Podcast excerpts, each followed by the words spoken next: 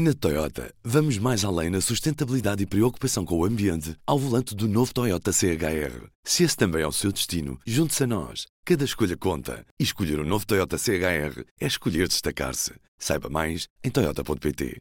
Viva! Este é o P24. Desde logo, lamentar toda esta situação criada à volta do despacho sobre a avaliação ambiental estratégica, esta situação criada fruto de erros de comunicação e articulação dentro do governo que são da inteira, da minha inteira responsabilidade. É desta quinta-feira a primeira grande crise política deste novo governo. Comigo hoje para análise a jornalista Ana Salopes. Vou-te pedir para recuarmos nas últimas 24 horas e percebermos aqui um bocadinho o processo que nos levou a esta quase crise política nesta quinta-feira, que depois não se concretizou. Já chega. Se o país está sistematicamente a discutir localizações de aeroporto, já chega. Não, não havia nenhuma, nenhuma decisão, nenhuma escolha, nenhuma solução que, que, não fosse ser alvo de críticas. O que é preciso é um governo decidir. Muito o bem. governo decidiu. Vamos agora? avançar. Porque agora e não? Na, Porque já, já estamos anterior. atrasados. Nesta quarta-feira, Pedro Nuno Santos anuncia uma decisão sobre aquilo que é o, o, o, novo futuro aeroporto internacional de Lisboa e a solução escolhida, mas aparentemente não fala com António Costa. É isso que é António isso. Costa diz. António Costa diz que Pedro Nuno Santos não falou com ele e agiu à revelia dele é estranho que Pedro Santos tenha tido tempo para convocar jornalistas para uma reunião no Ministério das Infraestruturas para explicar uh, a sua proposta, que aliás era uma proposta que é partilhada com António Costa, a ir a esse nível não é a questão. A questão é como é que, como é que o Ministro convoca essa reunião, tem tempo para convocar a reunião, tem tempo para mandar para o Diário da República numa edição especial das seis da tarde, no Diário da República, edição corrente, aquele despacho e tem tempo para ir dar entrevistas a duas televisões e não tem tempo para falar com o Primeiro-Ministro. Acho que isto é absolutamente incompreensível. Uhum. Não, não, não é compreensível. O Ministro assumiu o erro. O Ministro eh, assumiu de uma maneira quase patética o erro. Estas falhas tiveram consequências e causaram este, esta situação que nós estamos a, a, a viver e pela qual, obviamente, eu eh, me eh, penalizo uh, profundamente. Eu acho que ainda ninguém, nenhum de nós percebeu o que é que se passou na cabeça de Pedro Nuno Santos. Uhum. Acho que ninguém, ninguém entendeu. Não, não, não. Aquilo é demasiado patético para poder ser verdade e para poder estar ao nível de uma pessoa que tem condições políticas para vir a ser secretário-geral do PS e primeiro-ministro de Portugal. Terá ainda essas condições?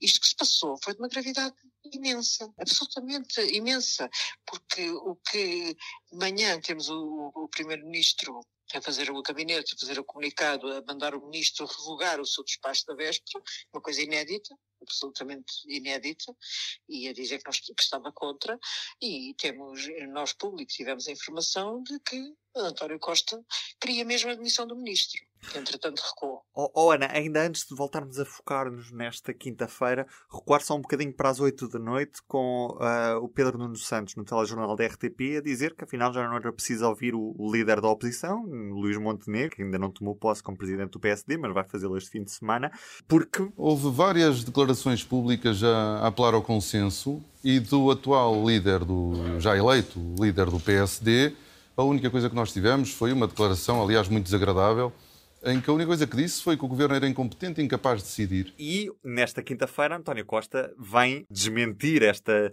esta versão e dizer que afinal quer sentar-se à mesa com uh, Luís Montenegro e perceber afinal que a localização ele quer para o novo aeroporto internacional de Lisboa. É um ato incompreensível de Pedro Nuno Santos. Aliás, o Pedro Nuno Santos tomou vários atos incompreensíveis ao longo destas 24 horas.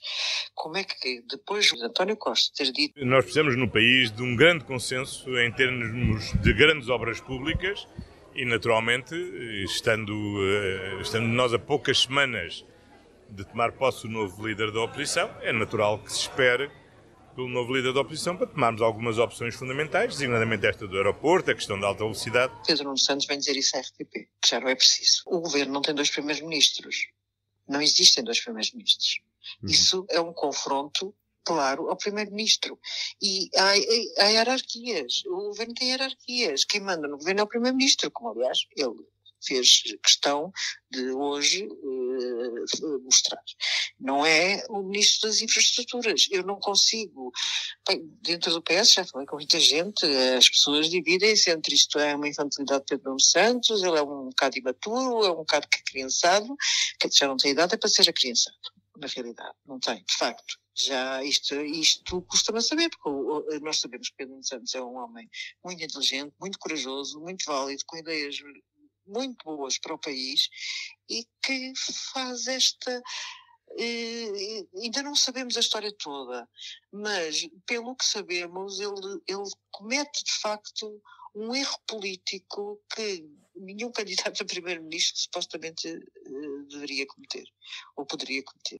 Oh Ana, mas deixa-me interromper-te só mesmo para te dizer que quando alguém age desta maneira, na realidade procura algum ganho político com a ação que faz, não é? Nós olhamos para o final do dia desta quinta-feira e percebemos que nem António Costa demitiu o seu ministro, nem o ministro se demitiu, nem nada, não há nenhum ganho político com toda esta confusão. Eu lembro-me de 2004, eh, o governo Santana Lopes, isto parece-me uma cena do governo Santana Lopes. Sinceramente, o governo Santana Lopes tinha, teve vários episódios absurdos, caricatos, de não senso absoluto, e este foi um, um episódio desses, um episódio de incompreensível, incompreensível. Eu penso que o Pedro Santos, uma coisa que ele queria ganhar, isto é uma interpretação minha, uma coisa que ele queria ganhar com, a sua, com esta antecipação, que obviamente é, imatura, porque não pode fazer estas coisas sem coordenar com o Primeiro-Ministro nem com, com o Conselho de Ministros, mas o que ele queria ganhar era a imagem de ser um fazedor em um governo que realmente demonstra muito pouca ação e que já não está em estado de graça. Então, quando devia estar em estado de graça, nós nem sabemos eh, onde é que anda o governo. Temos a crise na saúde, temos o primeiro-ministro que realmente, por razões da guerra da Ucrânia também, mas tem estado muito pouco tempo no país, a coordenação política parece não existir, portanto, o governo é, é estranho como é um governo que tomou agora posse recentemente, mas como já tem sete anos em cima, está cansado, uhum. não é? Uhum. Vê-se claramente que é um cansaço os ministros são mais ou menos os mesmos, uhum. as pessoas já estão há muito tempo no poder e agora pode o risco de vir a ser sempre a descer é grande. Uhum. Vamos ver também o que há na oposição para oferecer ao eleitorado. Esta semana o Congresso do PSD, este fim de semana e vamos ver. Mas no início do dia desta quinta-feira a indicação que tínhamos era que a cabeça de Pedro Nuno Santos ia rolar e das duas uma ou seria ele próprio a apresentar a sua demissão ou seria António Costa admiti-lo? Chegamos ao final do dia e percebemos que efetivamente nem uma coisa nem outra. O que é que muda afinal? Eu acho que na última hora Costa pensou que, tendo em conta a força interna de Pedro Nuno Santos no PS, eh, é melhor tê-lo perto é, do que tê-lo fora. E, ou seja, aquela questão de manter os amigos por perto e os inimigos ainda mais perto. ainda mais perto, exatamente. Portanto, ele humilhou muito, forçou uma declaração absolutamente humilhante, quase indigna. Ele próprio se congratulou a repetir 50 vezes, isto é um enfim, número atirado ao ar, mas muitas vezes que Pedro Nuno Santos tinha cometido um erro. Obviamente foi cometido um erro grave, felizmente prontamente corrigido e, portanto, aquilo que era a orientação do governo está uh, restabelecida. A força que tem no Santos ter o PS, nesse aspecto, é melhor ter por perto do que ter, do que ter longe. Se calhar ele, António Costa, que pensou demitir de facto de manhã, pode ter pensado duas vezes a esse nível.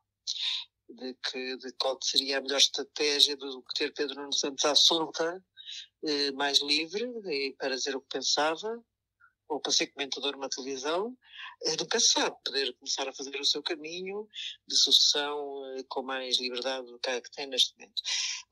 O, quanto a Pedro Nuno, eu, eu não consigo não consigo entender, eh, acho que depois de tudo o que se passou e desta, eh, não consigo perceber como é que ele se deixou humilhar publicamente desta maneira. Para já ele cometeu um erro imperdoável, mas depois deixa-se humilhar publicamente desta maneira. Mas acho que ele quis passar aquela imagem de, de quer continuar no governo para tentar passar a imagem da pessoa que faz enquanto uns falam, eu faço. Aquela. É, no fundo, é uma conversa que nós já ouvimos desde o tempo do Cavaco Silva, daquele, quando ele dizia que havia políticos de fazedores e políticos palradores. Uhum. Portanto, Pedro Santos estará a tentar emular um bocado esse estilo Cavaco Silva, uhum. penso eu. E, portanto, se, ao sair do governo, também perderia a capacidade de fazer uhum. ser encarado como um fazedor, que penso que é a imagem que ele gostava. Agora, que está muito mais fragilizado, está. Pois a questão é essa, é que ministro temos a partir de hoje? Temos um ministro como, fragilizado como nunca, eh, que era um único ministro e mesmo assim com dificuldades, as relações dele com António Costa eram muito más já há bastante tempo, mas o único ministro que tinha alguma coragem para enfrentar António Costa, eu suponho que a coragem dele agora evaporou-se. E é isso, Ana. Obrigado por esta análise. Pedro Nuno Santos e António Costa protagonizaram esta que foi a primeira crise deste novo governo, um governo de maioria absoluta. Resultado final, Pedro Nuno Santos fica, António Costa, claro, também. Saem ambos mais fragilizados deste dia e o aeroporto, sabe-se lá para onde irá. Cenas dos próximos capítulos. Eu sou o Ruben Martins, do P24. É tudo por hoje. Tenham um bom fim de semana e até segunda-feira. O público fica no ouvido. Na Toyota, vamos mais além na sustentabilidade e preocupação com o ambiente ao volante do novo Toyota CHR. Se esse também é o seu destino, junte-se a nós. Cada escolha conta. E escolher o um novo Toyota CHR é escolher destacar-se. Saiba mais em Toyota.pt.